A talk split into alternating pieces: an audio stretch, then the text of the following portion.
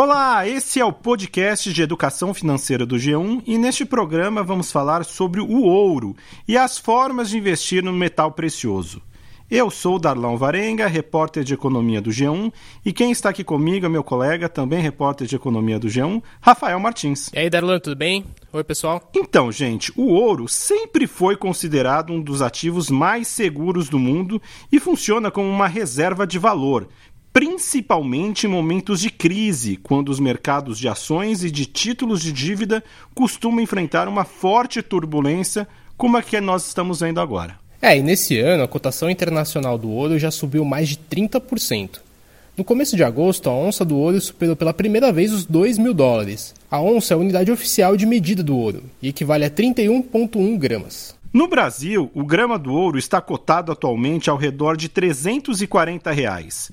E por conta da alta do dólar neste ano, que é a referência dos principais contratos de compra e venda do ouro por aqui, os investimentos em ouro acumulam no ano, até o começo de agosto, uma alta de mais de 60%. Mas como comprar e vender o ouro no Brasil? Quais são as opções de investimento no metal e as formas de aplicar algum dinheiro em ouro sem ter que necessariamente sair aí comprando barrinhas douradas? Investir em ouro neste momento continua sendo uma boa opção? São essas as perguntas que a gente vai tentar responder aqui neste programa. O ouro tem um status de porto seguro porque é um ativo físico e escasso. Então ele funciona como uma reserva monetária de países e também como uma proteção para investidores. Em momentos de crise global, é comum observar uma maior corrida pelo ouro. E nesse ano, a forte alta de cotação do metal está diretamente relacionada ao tombo da economia global e também às incertezas trazidas pela pandemia do novo coronavírus. Entre os fatores que têm contribuído para a forte valorização do ouro está o cenário de juros mais baixos ou até mesmo negativos em diversos países, além de dúvidas sobre o ritmo de retomada da economia e das empresas. Como explica o economista da Guide Investimento, o Victor Beirute? Escuta só. Ouro, é, acima de tudo, ele é um investimento de reserva de valor, tá? Então, é, ele entra na categoria de investimentos, a gente chama de ativos de segurança, que tende a ter uma procura maior em momentos de maior incerteza. É, eu me arrisco a dizer que a gente teve em poucas, é, em poucas oportunidades na história movimento de tanta incerteza como o que a gente tem hoje. A gente tem muito dinheiro no mercado, um cenário de incerteza, o que aumenta a atratividade desses ativos que são reservas de valor. Você pode até olhar, a prata tem subido bastante, né? metais preciosos em geral tem subido bastante acompanhando essa alta, porque o investidor vai prezar pela segurança, justamente pelo fato de ele não saber o que vai acontecer amanhã.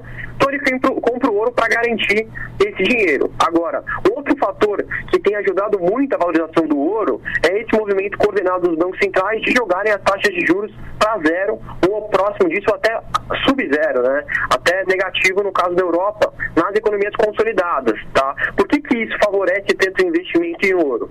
Porque abaixa o custo de oportunidade de você investir é, no ouro, tá? O que eu quero dizer com isso? Quando você investe no ouro, você abre mão de receber juros ou dividendos, que é algo que você poderia receber num título ou em uma ação, por exemplo. Só que como os juros estão lá embaixo, os juros estão zero, custo de oportunidade, ou seja, o que você está abrindo mão, é praticamente nulo.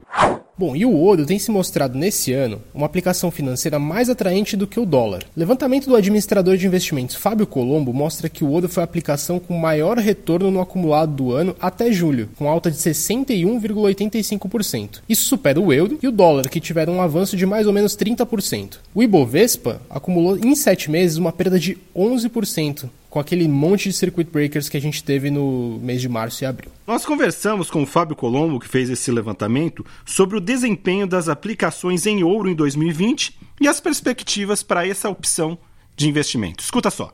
É, a cotação do ouro tem duas variáveis importantes. Uma é a cotação do metal no exterior, que é como o, dólar, o ouro se comporta é, em, nos principais mercados de Londres, Nova York, que teve uma alta muito forte nesse ano, e o dólar comercial aqui, basicamente, que é o que define o preço. Como nós tivemos a desvalorização do real e a alta do metal no exterior, por isso que o ouro está dando uma alta tão grande aqui no Brasil.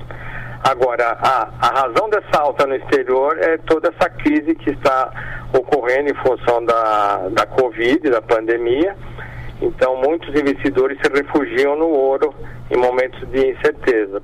Bom, e apesar da procura cada vez maior por aplicações em ouro, muita gente desconhece como investir no metal. As barras de ouro podem ser compradas por pessoas físicas por meio de instituições autorizadas pelo Banco Central, mas também outras maneiras de investir no ouro sem ter que necessariamente comprar e pegar as barras. Atualmente, a principal forma de investir em ouro é comprando contratos negociados na bolsa, a B3, ou fazendo aplicações em fundos de investimentos atrelados ao ouro. Na bolsa, os contratos mais negociados são os de lotes de ouro de 250 gramas, 10 gramas e de 1 quarto de grama, como explica o Victor Beirute. Escuta só.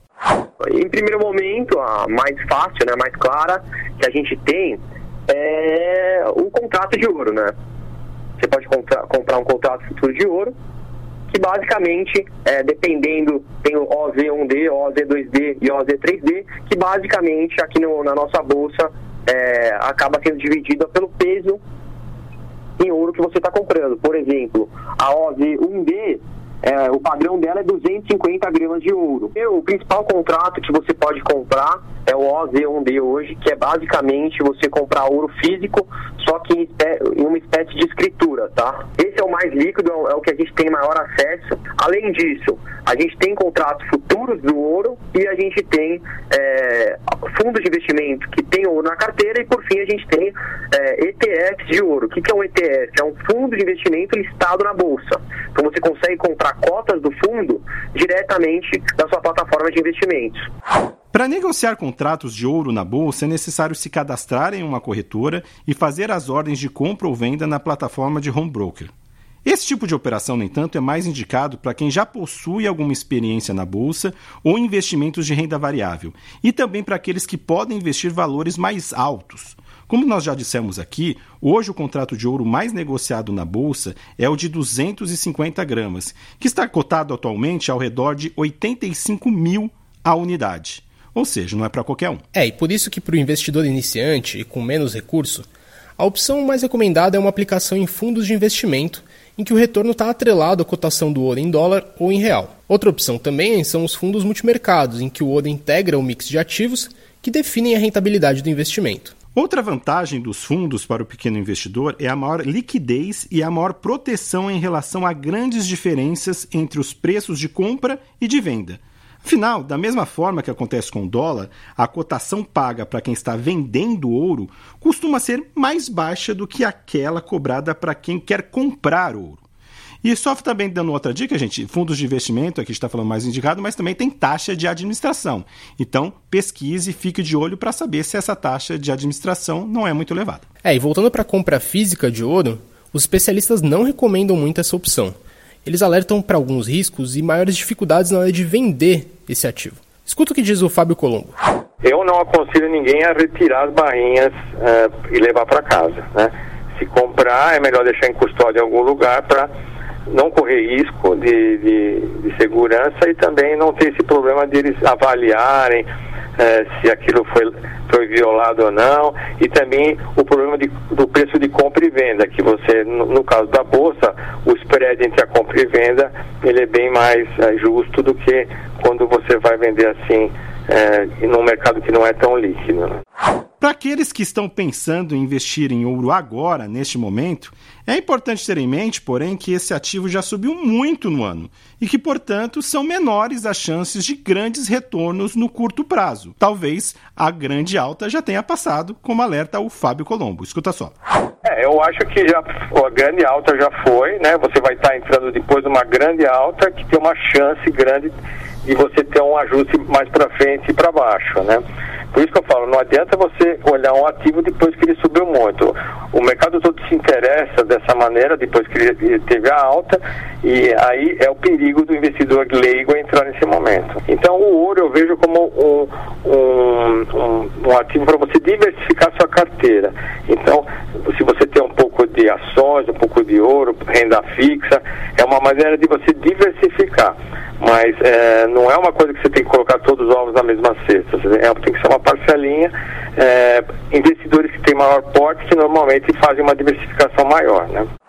É, a recomendação para o pequeno investidor é que o ouro seja encarado como uma estratégia de diversificação da carteira e como uma opção de investimento para médio e longo prazo. Escuta só a análise do Vitor Beruti sobre as perspectivas para o ouro. A gente não, não recomenda você comprar dinheiro em ouro, mas ter uma parcela da sua carteira, por exemplo, de 10% a 15%, é, hoje, na nossa opinião, não é uma má ideia, tá? É uma forma de você diversificar seus investimentos, como eu falei aqui, ele é uma forma de reserva de valor, ou seja, é, você acaba se protegendo da maior volatilidade do mercado, tá? Com relação, é, com relação a investir em uma empresa que, querendo ou não, a gente ainda está no meio da pandemia e isso ainda deve afetar o desempenho do mercado, é, pelo menos até o final desse ano, é, a gente vê sim como uma boa alternativa.